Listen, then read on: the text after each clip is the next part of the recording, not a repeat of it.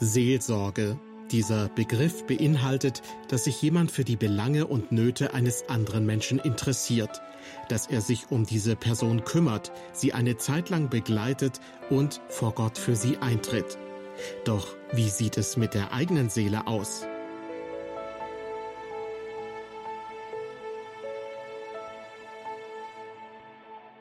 Herzlich willkommen zu unserer Sendereihe beim Wort genommen. Diesmal zu dem Thema Seelsorge an der eigenen Seele. Natürlich stellt sich da sofort die Frage, Seelsorge an der eigenen Seele, wie soll das überhaupt funktionieren? Muss ich mir da selbst helfen, wenn ich ratlos, entmutigt oder traurig bin? Und selbst wenn das möglich sein sollte, ist das der richtige, der biblische Weg? Antworten darauf gibt Dr. Wolfgang Friemann aus Marienheide. Das folgende, etwa 50-minütige Referat hat er vor knapp einem Jahr bei der Jahrestagung der Deutschen Evangelistenkonferenz gehalten, also vor Frauen und Männern, die auch selbst in der Seelsorge tätig sind. Wolfgang Friemann ist Mediziner und hat viele Jahre als Facharzt für innere Medizin und Psychosomatik gearbeitet.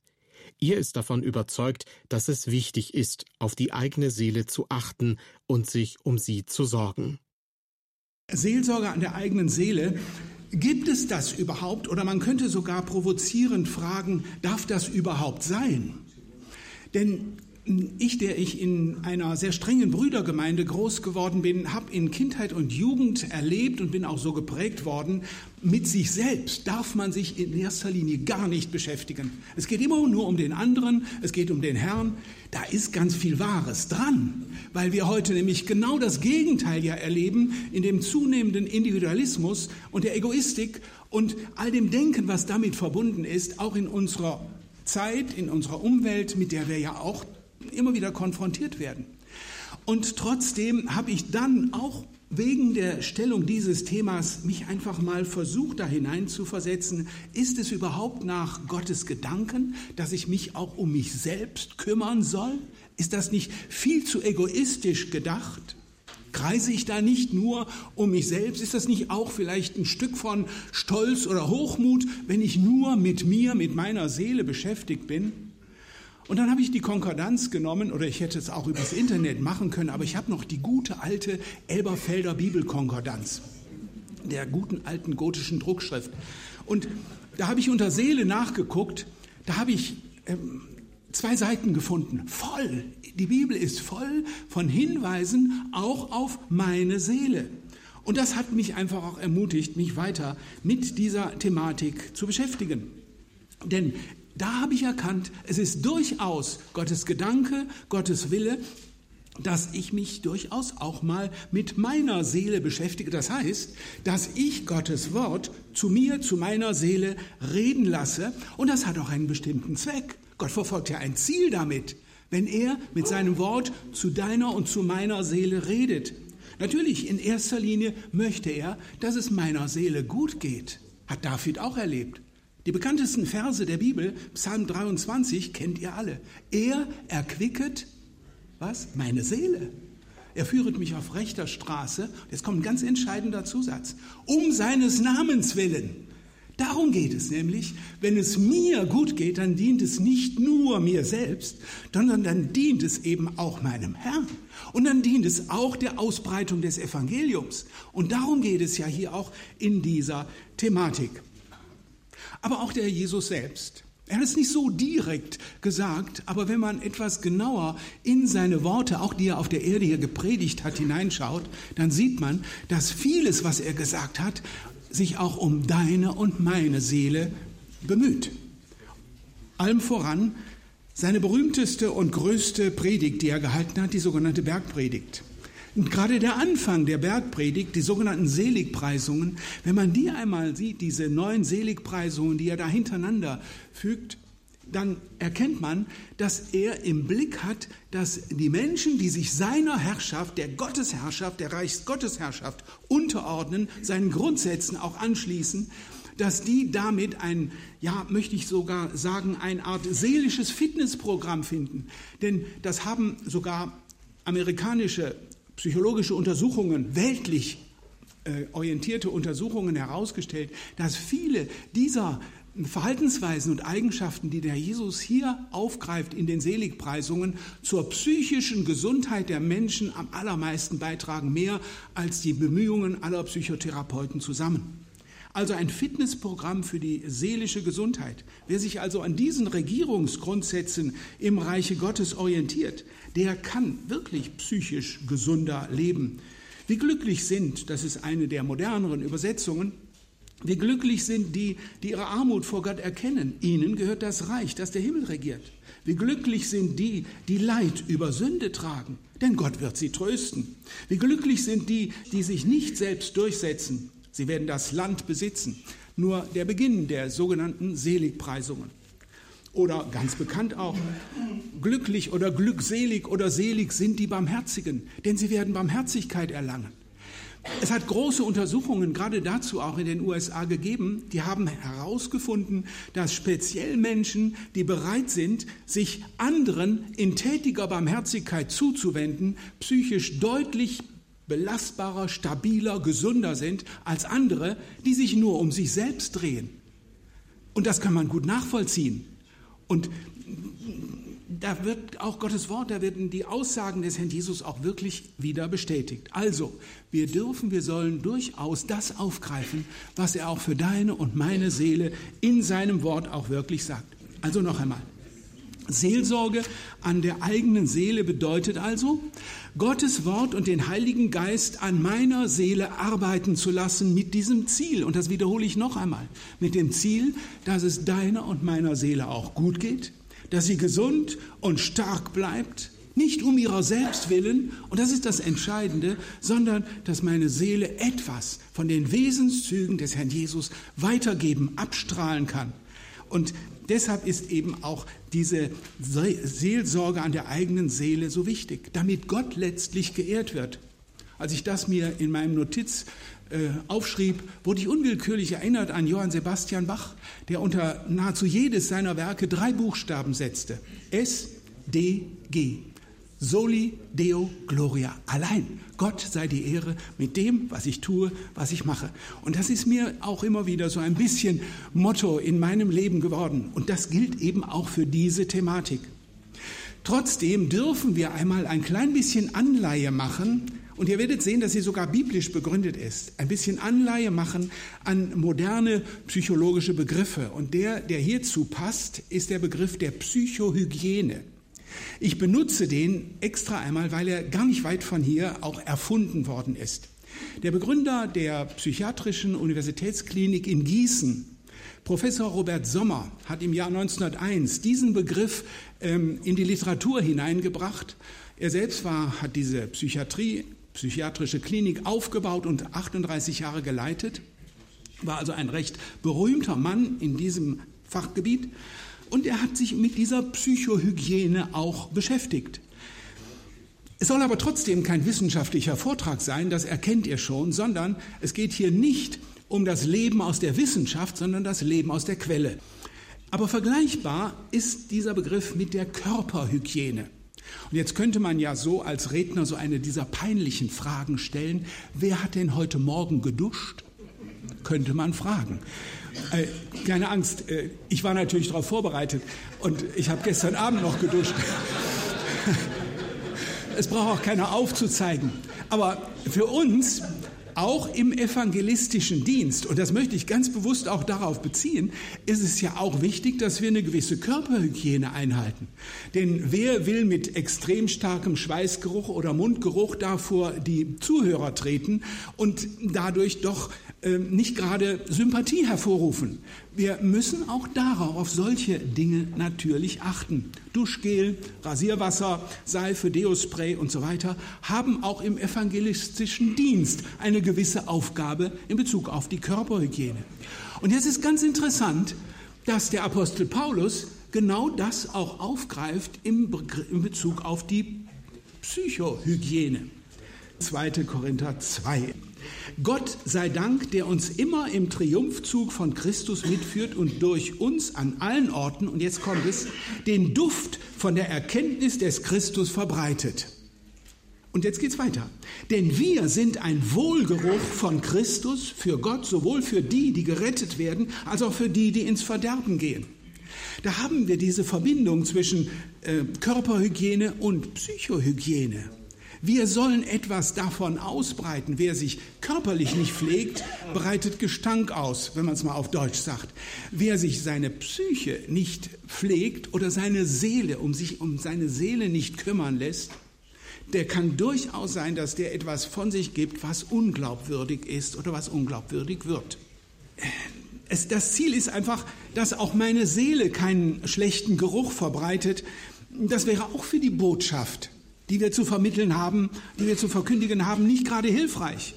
Und auch dafür, auch für dieses Zielgebiet gibt es zahlreiche Hinweise in Gottes Wort, auch gerade im Neuen Testament. Wir müssen sie nur versuchen, in diesen Zeilen auch zu erkennen und zu lesen.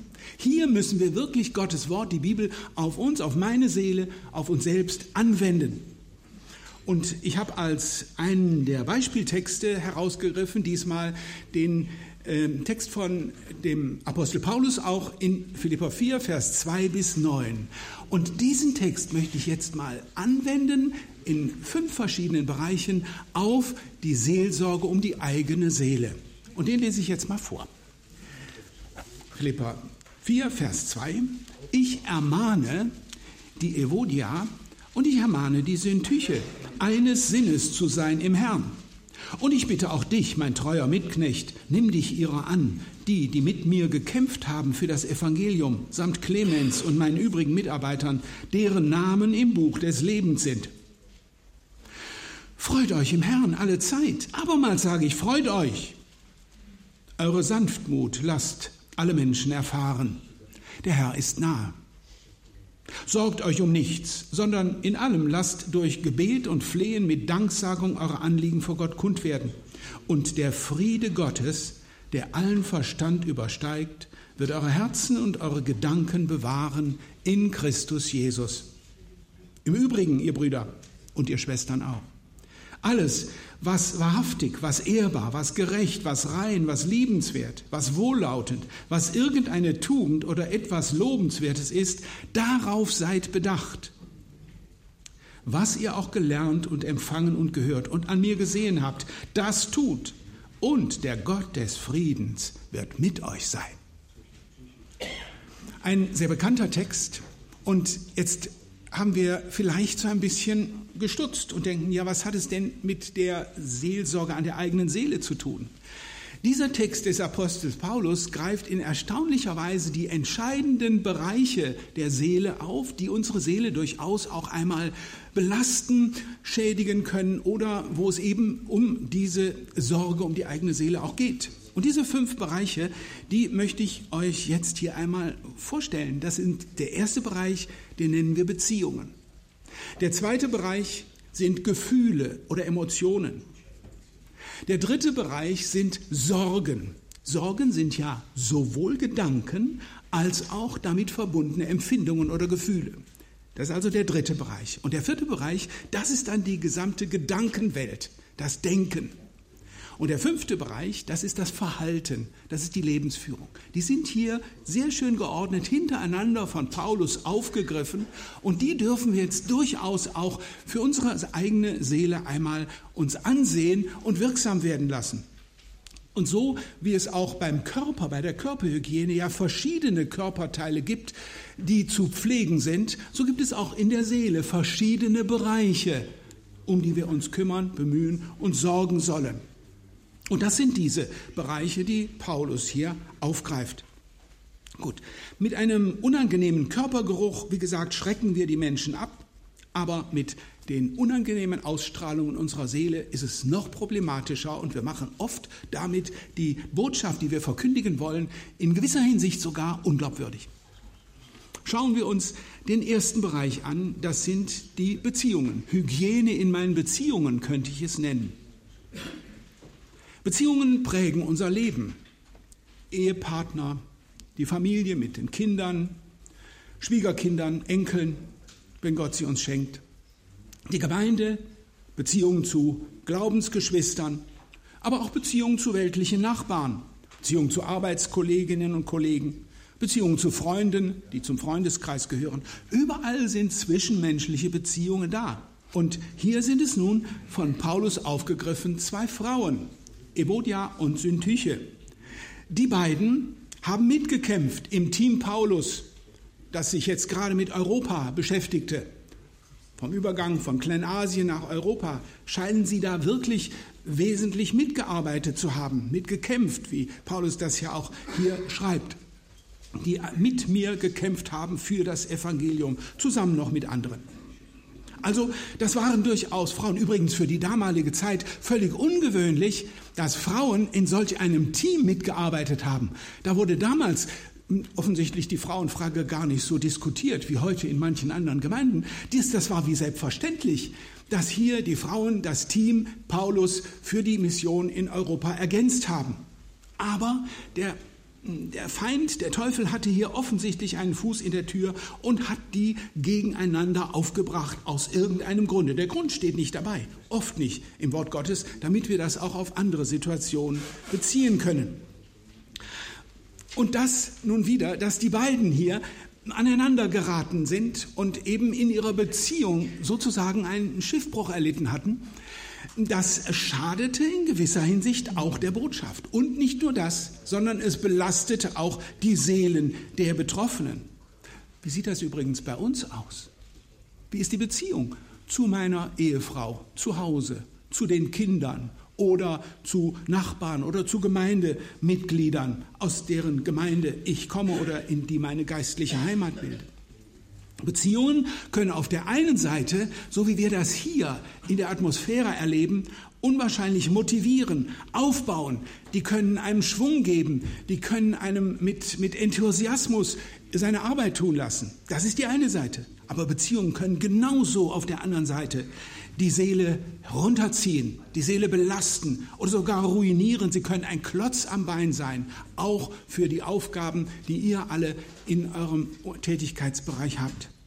Zum Beispiel, wenn ich zu Hause Streit mit meiner Frau habe, dann kann ich nicht locker und fröhlich hier aufs Rednerpult steigen und dann die frohe Botschaft verkündigen. Ja, dann ist es eben mehr eine Farce, die ich von mir gebe, wenn meine Seele in dieser Beziehung unter einer schweren Last steht. Oder wenn Spaltungen in der Heimatgemeinde sind, das trage ich mit. Das trage ich mit in jeden Bereich und auch in die Aufgaben, die Gott mir vor die Füße legt. Paulus erlebt das hier. Zwei seiner Mitarbeiterinnen im Reiche Gottes, die er hier mal ermahnen muss. Übrigens, hier steht nicht diese strenge Zurechtweisung, die wir ja vielleicht erwartet hatten. Ihr beiden Streithähne, jetzt kommt mal zusammen, ich halte euch mit den Köpfen zusammen und jetzt vertragt ihr euch wieder. Nein, Paulus benutzt hier im Griechischen dieses Wort Parakaleo. Ich weise euch auf das Gute hin, ich motiviere euch zum Guten, ich ermutige euch. Legt euren Streit bei. Seid eines Sinnes, habt eine gemeinsame Ausrichtung, einen gemeinsamen Sinn, eine Gesinnung. Das bedeutet übrigens nicht, dieselbe Meinung zu haben oder denselben Geschmack zu haben, sondern es bedeutet die Grundhaltung, die Ausrichtung meiner Gedanken, die Art zu denken, meine ethischen Werte. Ich könnte auch sagen, einfach denselben Glauben, dieselbe Glaubensgrundlage zu haben, sich darauf zurück zu besinnen. Und dann fügt er einfach diese beiden Worte da hinzu, im Herrn. Seid eines Sinnes im Herrn. Das ist nämlich das Wichtigste. Erinnert euch daran, ihr beiden Streithähne, an euren Lebensmittelpunkt. Erinnert euch an euren gemeinsamen Auftrag. Erinnert euch an euer gemeinsames Ziel.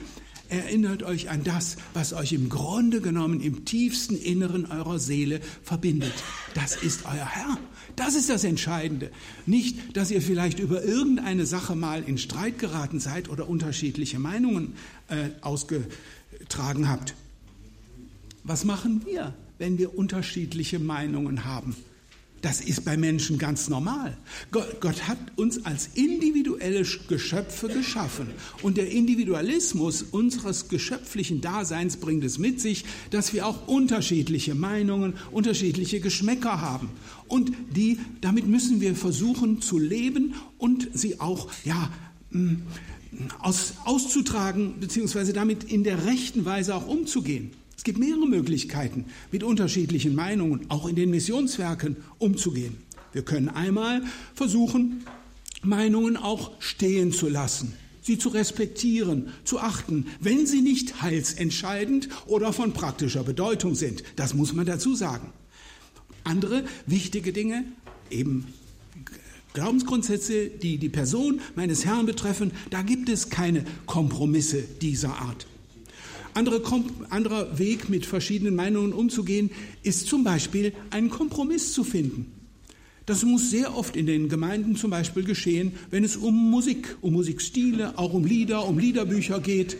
Das sind ja häufige Kritikpunkte. Ja, daran können wir üben, daran können wir trainieren, unterschiedliche Meinungen, gerade auch zwischen jung und alt, einmal auszugleichen. Die Jungen können trainieren, auf uns Senioren einzugehen und wir als Senioren können trainieren, die Jüngeren auch zu respektieren und unseren Respekt auch für ihre Ausrichtung in der Musik einfach mal darin deutlich werden zu lassen. Ein Beispiel nur.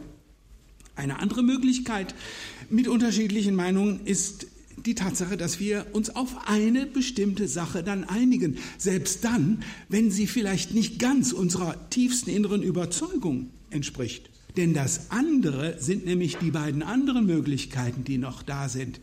Der, die verschiedenen Meinungen können auch als viertes zu einem offenen Streit oder auch zu, noch schlimmer, zu einem verdeckten Streit in einer Gemeinde oder auch in einem Missionswerk führen. Oder es kommt dieses letzte vor, was wir auch in der Bibel finden, nämlich, dass es zu einer Trennung kommt in Gemeinden oder auch in Missionswerken, dass man sich im Streit voneinander trennt. Alles das sind Möglichkeiten, mit unterschiedlichen Meinungen auch umzugehen. Warum? Weil es auch hier um deine und meine Seele geht, um und um die Ausstrahlung nach außen. Und Paulus gibt hier neben den Ermutigungen und den ermutigenden Worten auch noch weitere Hilfen. Erstens, er sagt, ich bitte auch dich, mein treuer Mitknecht, nimm dich ihrer an. Er ruft einen Vermittler ein Mediator, einen Coach, würde man vielleicht neudeutsch sagen. Und er erinnert an die gemeinsame Vergangenheit, an die verbindenden Elemente. Ihr, die ihr mit mir gekämpft habt für das Evangelium samt Clemens und meinen übrigen Mitarbeitern. Und ein drittes, er erinnert auch an die gemeinsame Zukunft, an die Ausrichtung, an Gottes Ziel, deren Namen im Buch des Lebens sind. Alles das sind Hilfen, um eben auch solch eine Auseinandersetzung wieder zu einem Guten zu führen und eben auch für die Seele, die Seele der Betroffenen wirklich etwas auszurichten, damit diese innere Seele keinen Schaden nimmt.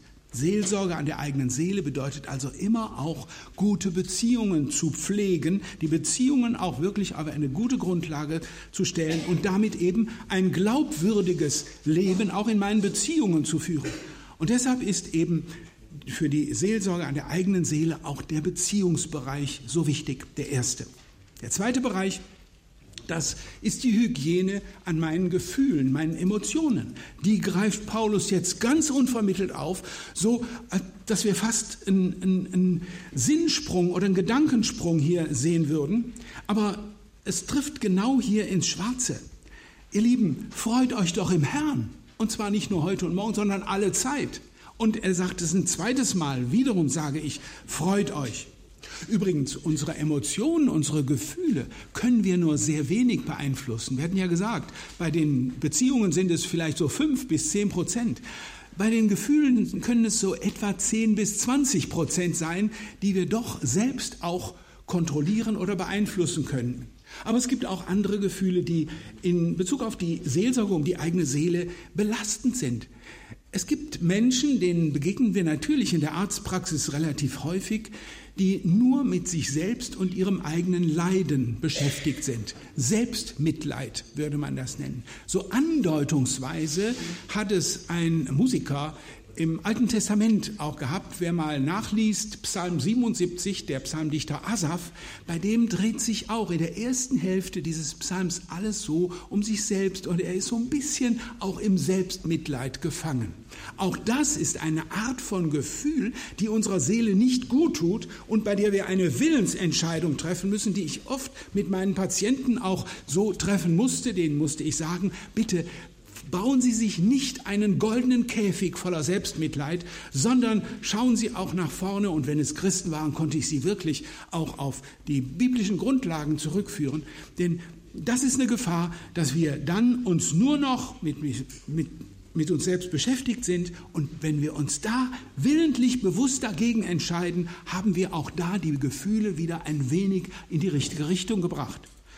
Erst recht ist es dann so, wenn wir merken, wir sind mit irgendeinem anderen aneinander geraten, wieder die Beziehung betreffend, dass da ähm, Wut in mir aufkocht und der kann dann zu einer regelrechten Aggression oder Hass werden. Ich weiß nicht, ob ihr das in eurem Herzen auch kennt. Auch das ist für die eigene Seele etwas sehr, sehr Belastendes mit einer sehr negativen Auswirkung. Hier setzt Paulus ein ganz bewusstes Gegengewicht. Freut euch und äh, trainiert das ruhig einmal, auch für eure eigene Seele. Wir können auch unserer eigenen Seele befehlen, freu dich doch mal. Und das fällt gar nicht schwer, wenn wir wirklich die Bibel, wenn wir Gottes Wort auf uns wirken lassen. Übrigens, der Jesus hat die äußere Predigt, Bergpredigt, war ja seine längste. Aber das Allermeiste, was er geredet hat, hat er sozusagen unter 24 Augen geredet, kurz vor seinem Tod. Das war dieser Obersaal in Jerusalem, wo er mit seinen Jüngern zusammen war und dann Judas zur Hälfte der Zeit das Zimmer verließ, weil er der Verräter war. Und mit den übrigen Jüngern hat er ganz viele Dinge ausgetauscht, ihnen sehr viel gesagt. Johannes 13 bis Johannes 16, einschließlich hohenpriesterliches Gebet, Johannes 17, alles das fällt in diese Situation, in diese Zeit hinein. Und jetzt könnten wir denken, das hat der Herr deswegen getan, weil er ihren Glauben stärken will, weil er sie ausrüsten wollte, als Evangelisten, als Missionare in die Welt zu gehen. Ihr könnt ja mal lesen, warum er das geschrieben oder gesagt hat oder warum es auch da niedergeschrieben ist, warum er die Jünger da äh, sozusagen zu sich genommen hat und sie diese ganz lange Zeit, diese entscheidende Zeit sogar in seinem Leben, das Vermächtnis kurz vor seinem Tod in dieser kompakten Form den Jüngern mitgegeben hat. Jetzt will ich euch die richtige Stelle sagen. Johannes 15, Vers 11. Dies habe ich zu euch geredet, damit ich euren Glauben stärken kann damit ihr ausgehen könnt unter die Nationen, um das Reich Gottes zu verkündigen. Nein, dies habe ich zu euch geredet, damit meine Freude in euch bleibe und eure Freude völlig werde. Ja, Jesus ist kein freudloser Prediger gewesen, sondern er hat das wirklich zu einer tiefgründigen Botschaft für die Herzen der Menschen gemacht und vor allen Dingen für die, die ihm am nächsten stand, nämlich die Jünger. Für euch hat er das gesagt. Er hat diese Botschaft gegeben, damit ihr wirklich echte Freude erlebt. Das ist nicht die oberflächliche Freude, die dürfen wir auch mal haben, wenn äh, Rainer Dick einen Witz erzählt hier. Ne, das, dann darf man drüber lachen. Natürlich. Das dürfen wir. Aber die Freude ist noch viel weitergehend. Sie greift tief in unsere Herzen hinein und führt dazu, dass wir tiefe Dankbarkeit haben, dass unsere Seelen aufgemuntert werden zum Lob Gottes. Und das können viele Dinge sein. Einmal habe ich natürlich gesagt, hier sein Wort, aber auch Freude an schönen Dingen, die er uns in seiner Schöpfung schenkt. Und damit will er unsere Herzen auf sich hin ausrichten, will sie froh machen und sie eben auch wieder zu tiefer Dankbarkeit und zu seinem Lob mit anregen. Und so gibt es ganz vieles im Alltag. Das Entscheidende ist aber auch hier wieder, freuet euch. Jetzt kommen wieder die beiden Worte. Ist euch das mal aufgefallen, dass die ganz oft auftauchen? Im Herrn. Wenn er die Grundlage ist, dann haben wir das richtige Ziel für unsere Freude und eben auch für unser Herz und für die Seele. Das gehört zu den nachhaltigsten, den intensivsten Emotionen, die Freude. Und übrigens, die hält auch in schwerstem Krankheit und Leid. Vor etwa 14, 14, 16 Tagen ist bei uns ein lieber junger Familienvater und Bruder an Krebs verstorben mit 46 Jahren, hat Frau und drei Kinder zurückgelassen. Und in seinen letzten Lebensstunden, wo wir ihn auch teilweise mitbegleiten konnten, seine Frau fragte ihn dann, Stefan, freust du dich auf den Himmel? Sein Gesicht strahlte. Ich freue mich auf den Himmel, ja. Und als er immer schwächer wurde und kaum noch was sagen konnte, hat sie ihn nochmal gefragt, Stefan, wie geht's dir? Sein Gesicht fing wieder an zu lachen. Sein Daumen ging nach oben. Alles gut. Mehr konnte, wer konnte er nicht mehr sagen? Wisst ihr, das ist eine Freude, die geht mit in die schwersten Stunden des Lebens hinein. Und die ist in unserem Herrn begründet. In seinem Herrn war er derjenige, der diesen Frieden Gottes mitbrachte, bis in die Stunde seines Todes hinein, bis er dann seinen Herrn in der, in der Herrlichkeit sehen konnte. Seht ihr, das sind äh, Erlebnisse, die gehen dann mit. Und das ist der Grund, weshalb der Jesus uns so viele Hinweise auch in seinem Wort gegeben hat. Deshalb hört genau auf das, was Jesus sagt. Kommt zu ihm ganz nah und seid wirklich in der Nähe eures Herrn, seid in ihm und dann badet ihr euch auch in seiner Freude und dann strahlt ihr etwas aus von dem, was er euch ins Herz gegeben hat, auch bei der Verkündigung der Botschaft. Dann habt ihr wirklich Seelsorge für die eigene Seele betrieben. Und dann kommt etwas, was jetzt hier auch der nächste Vers sagt. Eure Sanftmut, eure Milde, eure Freundlichkeit, so kann man das alles übersetzen, sollen alle Menschen erfahren. Das ist der Inhalt auch der Botschaft, die ganz wichtig ist für die Menschen um uns her, damit sie etwas dadurch von unserem Herrn, von der Freude in unserem Herrn erfahren. Und dann ist es sozusagen wie der Duft nach einem angenehmen Schaumbad, das man dann um sich herum verbreitet. Ich meine das jetzt im psychischen, im seelischen, im geistlichen Bereich. Und das ist das Beste für die seelische Gesundheit. Und dann erlebt ihr auch, was der Apostel Paulus hier sagt. Der Herr ist, und jetzt ergänze ich dieses eine Wort, der Herr ist euch nahe. Er ist, er möchte ja gerne ganz nah bei euch sein. Siehe, ich bin bei euch bis an das Ende der Zeitalter. Die Verheißung im Zusammenhang mit dem Missionsbefehl im letzten des Matthäus. Und das kann man erleben und das können wir weitergeben. Schauen wir uns den nächsten Punkt an, den dritten Punkt, der auch wichtig ist für die Sorge um die eigene Seele. Auch wieder ein plötzlicher Gedankenumbruch. Sorgt euch um nichts. So scheint es jedenfalls, als ob das wieder was ganz Neues ist. Sorgt euch um nichts, sondern in allem lasst durch Gebet und Flehen mit Danksagung eure Anliegen vor Gott kund werden. Sorgen, das sind, wie schon gesagt, teilweise Gedanken, aber auch damit verbundene Gefühle. Die Emotionen werden da sehr stark auch mitgenommen. Und davon können wir etwas mehr als bei den anderen Dingen beeinflussen, nämlich so etwa 30 bis 40 Prozent unserer Sorgen sind steuerbar. Im menschlichen Alltag ist das normal, dass wir Sorgen haben. Wir machen uns Gedanken, wir machen uns Sorgen um die eigene Familie, der eine mehr, der andere weniger, Frauen machen sich mehr Sorgen, wenn zum Beispiel der Sohn mit dem Motorrad unterwegs ist und die zittern und beben und beten, bis der Sohn dann abends die Tür wieder aufstößt und gesund nach Hause kommt. Manche haben auch einen regelrechten Sorgengeist, der sie so stark durchdringt, dass das schon fast, ich möchte mal sagen, medizinisch therapierbedürftig ist, wenn ihr ganzes Leben von Sorgen mitgeprägt ist. Aber es ist ein Stück weit der Menschlichkeit, die wir auch alle erleben in unserem Alltag. Ein ganz wichtiger Grundsatz, der für uns gilt, Sorgen sind nur dann sinnvoll, wenn sie mich zu einem positiven Handeln motivieren. Dann dürfen sie durchaus auch sein. Das positive Handeln, wie das aussieht, sage ich euch gleich. Das können Sorgen um Familienmitglieder sein, auch um Menschen, die in Not sind oder um, ähm, auch um die Situation in unserer Gesellschaft, wo die totale Gleichgültigkeit sich immer weiter ausbreitet und wir einfach darum warten und darum beten, auch um eine Erweckung, die stattfindet. Auch das ist eine Sorge, die auf euren Seelen durchaus Berechtigung hat, die darauf lasten kann. Aber eine Sorge, die eben dazu gehört, dass sie sinnvoll ist, weil sie mich zu positivem Handeln motiviert. Einmal zum Gebet und zum anderen auch etwas in die Tat umzusetzen, um dieser Sorge zu begegnen. Deshalb schreibt auch Petrus in seinem Brief, alle eure Sorge werft auf ihn.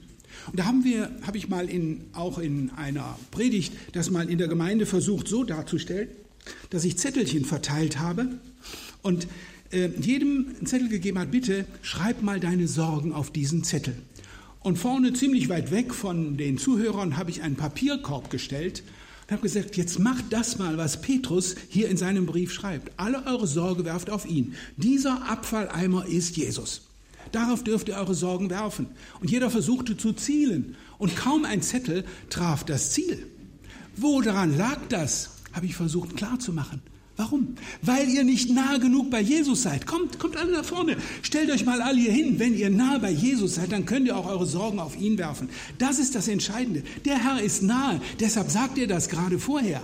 Ja, weil er damit die entscheidende Grundlage uns bietet, eben auch Seelsorge, um die eigene Seele zu treffen. Wenn wir nah bei unserem Herrn sind, wenn wir ihn schon morgens nach dem Aufwachen suchen und versuchen, wo ist er denn, und ihn, uns ihm ausrichten, auch in der schon erwähnten stillen Zeit oder in der Morgenandacht oder wie auch immer. Wenn wir nah bei ihm sind, dann können wir wirklich Sorgen immer wieder bei ihm abladen. Und das sind dann unterschiedliche Arten von Sorgen, die wirklich dann bei ihm an der richtigen Stelle sind. Und hier schreibt der Apostel Paulus, sorgt euch um nichts, lasst euch nicht von diesen Sorgen beherrschen. Das bedeutet nicht, dass die Sorgen nicht kommen. Ihr kennt alle das Wort des Luther, der gesagt hat, wir können nicht vermeiden, dass dunkle Vögel um unseren Kopf kreisen, aber wir können vermeiden, dass sie Nester darauf bauen, dass sie sich darauf festsetzen und sich ausbreiten. Und so ist das auch mit den Sorgen. Die können wir nicht vermeiden, die sind da. Aber Paulus schreibt und Petrus ebenfalls auch, schreibt uns den einzigen Weg, der dafür der richtige ist. Lasst euch nicht von den Sorgen beherrschen, sondern lasst in allem durch Gebet und Flehen eure Anliegen vor Gott kund werden. Und wer jetzt genau aufgepasst hat, hat gemerkt, ich habe ein ganz entscheidendes Wort weggelassen, in Dankbarkeit. Wisst ihr was? Das fällt uns ja manchmal so schwer. Gerade wenn die Sorge so groß ist und beherrscht, dann ist die wie ein riesiger Berg vor mir und ich kann kaum drüber gucken und kann dahinter gar nicht das sehen, wofür ich im Grunde genommen immer noch dankbar sein kann. Das habe ich oft auch in der Praxis mit Patienten gemacht. Die haben dann ein weißes Blatt Papier genommen und haben dann die Dinge aufgeschrieben, für die auch dieser leidende Mensch, der vor mir saß, noch dankbar sein konnte. Für die soziale Absicherung durch die Krankenversicherung, für die liebevolle Ehefrau und vieles andere haben wir aufgeschrieben, um uns mal bewusst zu machen, dass neben aller Not auch etwas noch da ist, für, dem, für das man dankbar sein kann.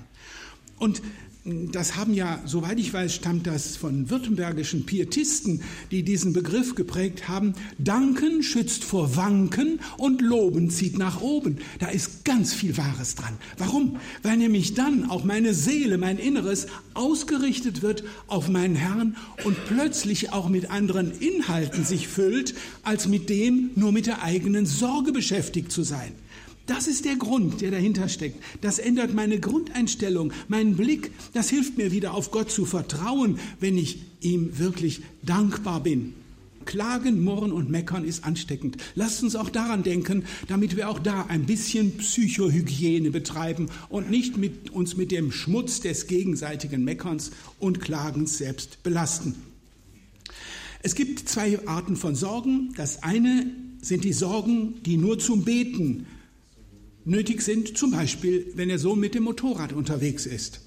Da kann ich nicht aktiv werden in einer Weise. Ich kann nicht hinter ihm herfahren und ihn kontrollieren. Da kann ich wirklich nur auch als Mutter meine Hände falten und beten und ihn meinem Herrn anbefehlen. Und dann habe ich diese Sorge schon auf ihn geworfen. Und dann darf ich sie auch wirklich dort liegen lassen, dass sie dann wieder kommt und dann nochmal wieder hingeworfen werden muss und nochmal wieder den Papierkorb und nochmal wieder. Das ist, das steht auf einem anderen Blatt.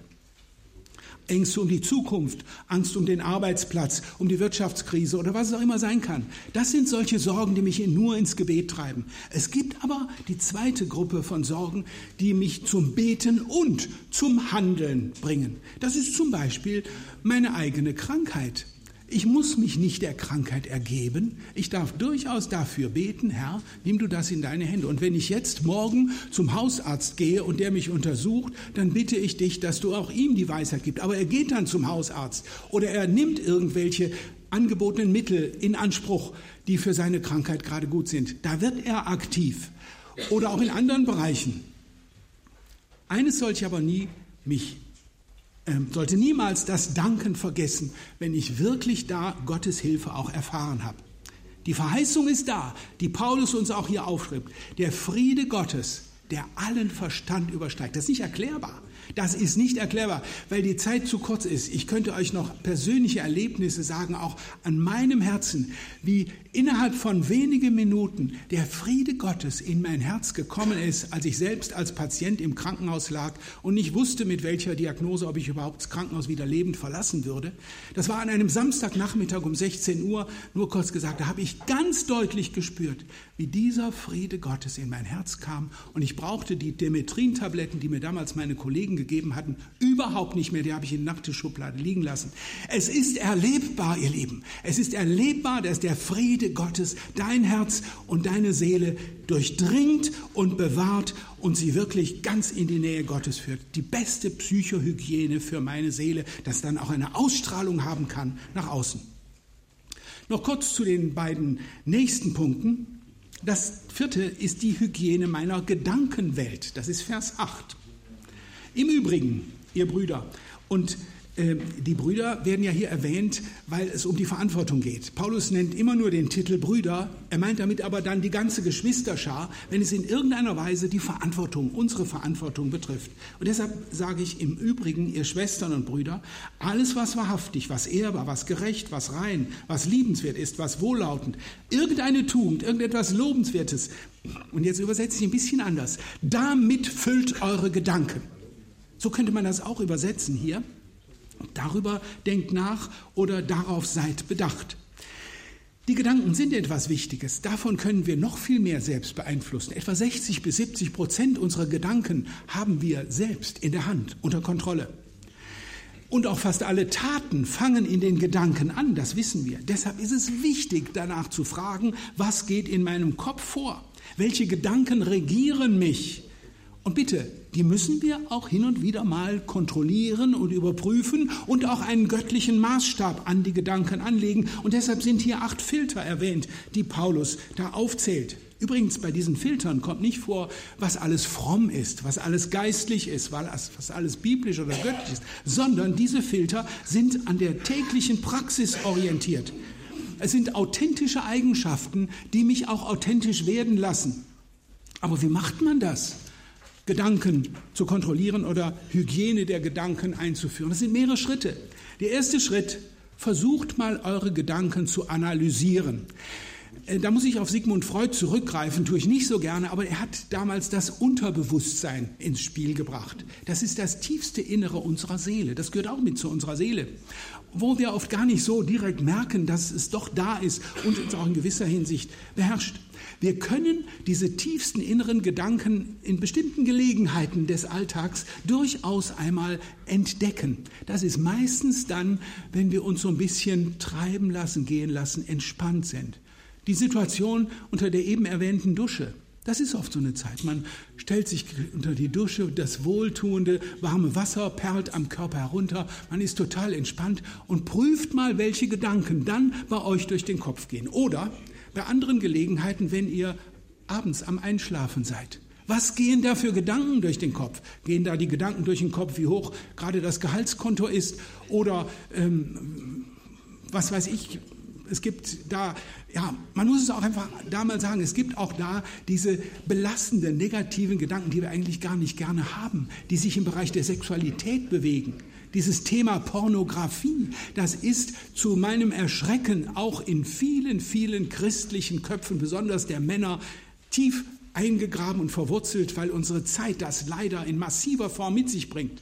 Auch da sollten wir versuchen, Gedankenhygiene zu betreiben und diese Gedanken wirklich unter den Gehorsam des Christus einfach gefangen zu nehmen und wegzutun. Ganz wichtig, dass wir da analysieren, welche Gedanken gehen mir durch den Kopf oder auch nachts, wenn ich mal aufwache und eine Zeit lang wach liege. Womit beschäftige ich da mich in meinen Gedanken?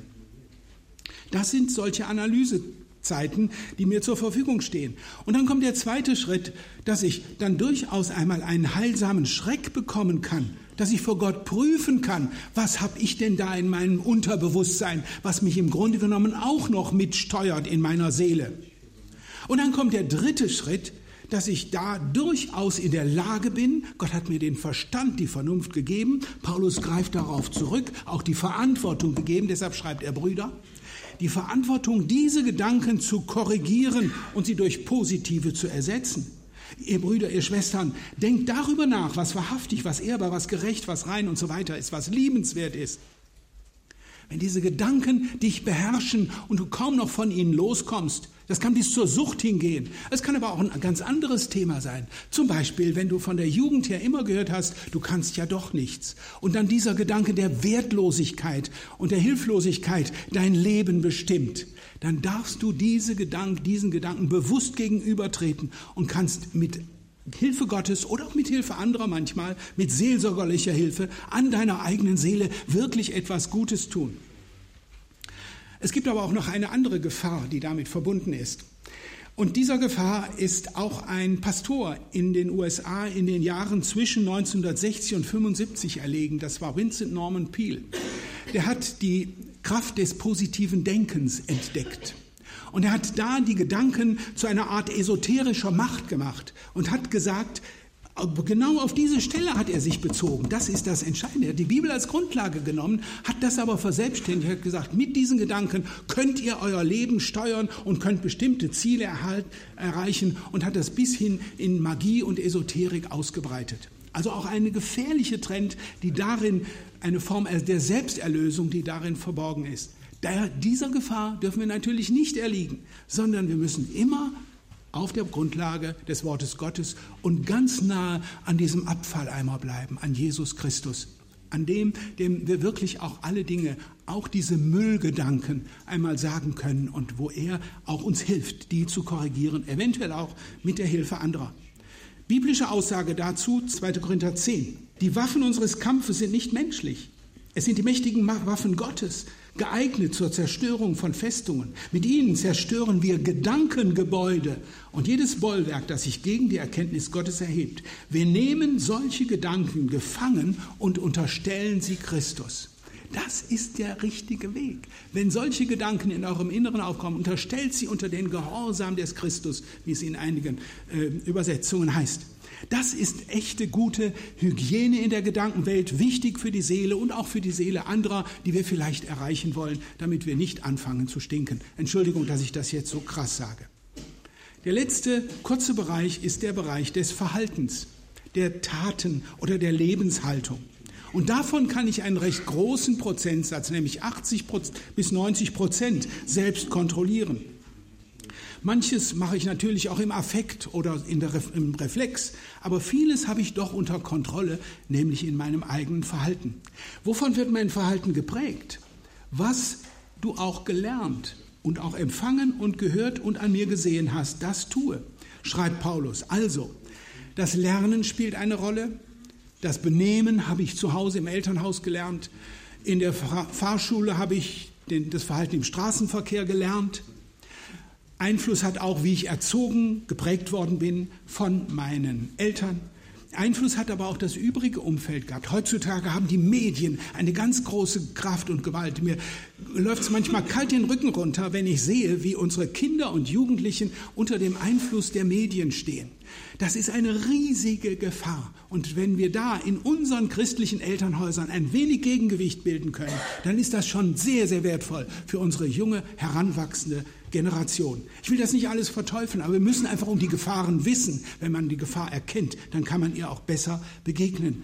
Und so hat das Einfluss auch auf das Verhalten, ebenso natürlich wie Paulus das auch schreibt hier, was ihr an mir gesehen habt oder was du an mir gesehen habt, die Orientierung an Vorbildern, an den Männern des Glaubens.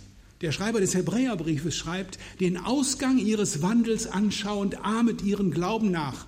Hebräer 13, Vers 1 oder 2. Nee, Vers 7 ist es, habe ich aufgeschrieben.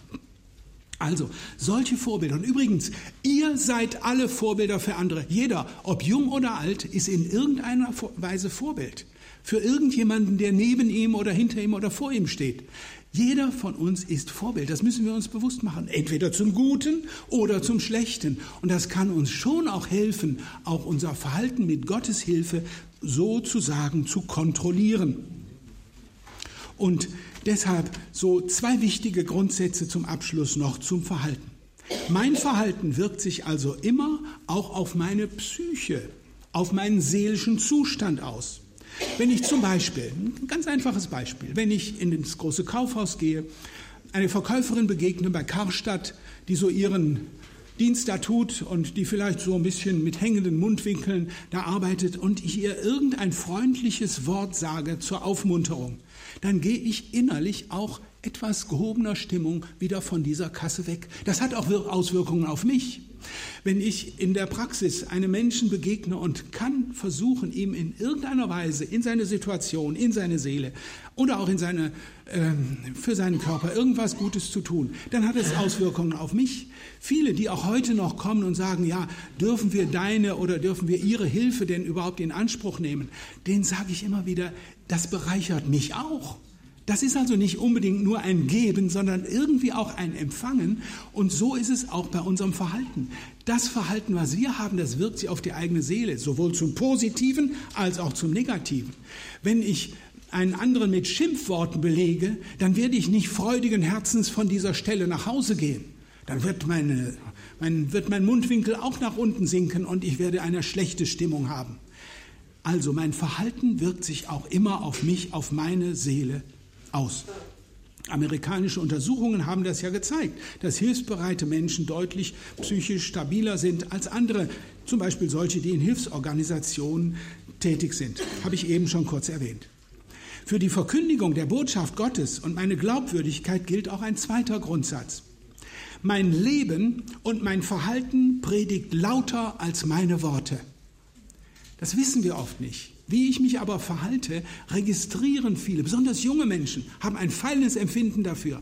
Und das ist eine, auch ein Teil meiner Predigt, nicht nur meine Worte, sondern auch mein Verhalten. Und ein letztes.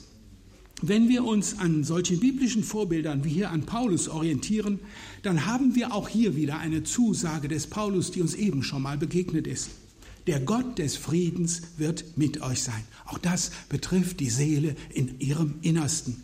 Und das, diesen Frieden Gottes, der allen Verstand übersteigt, den wünsche ich euch allen von ganzem Herzen für diese Zeit, für die Zusammenkunft, für das Weihnachtsfest, was vor uns steht und auch für das vor uns liegende neue Jahr. Diesen tiefen Frieden Gottes im Herzen, damit wir alle diesen angenehmen, wohltuenden Geruch unseres Herrn Jesus Christus verbreiten und damit ein gewaltiges Dufterlebnis in unsere Umwelt tragen. Seelsorge an der eigenen Seele. Sie hörten ein Referat von Dr. Wolfgang Friemann, das er im Dezember 2018 bei der Jahrestagung der Deutschen Evangelistenkonferenz gehalten hat. Wolfgang Friemann ist Mediziner und war viele Jahre als Facharzt für Innere Medizin und Psychosomatik tätig. Ich bedanke mich nun für Ihr Interesse und wünsche Ihnen Gottes Segen.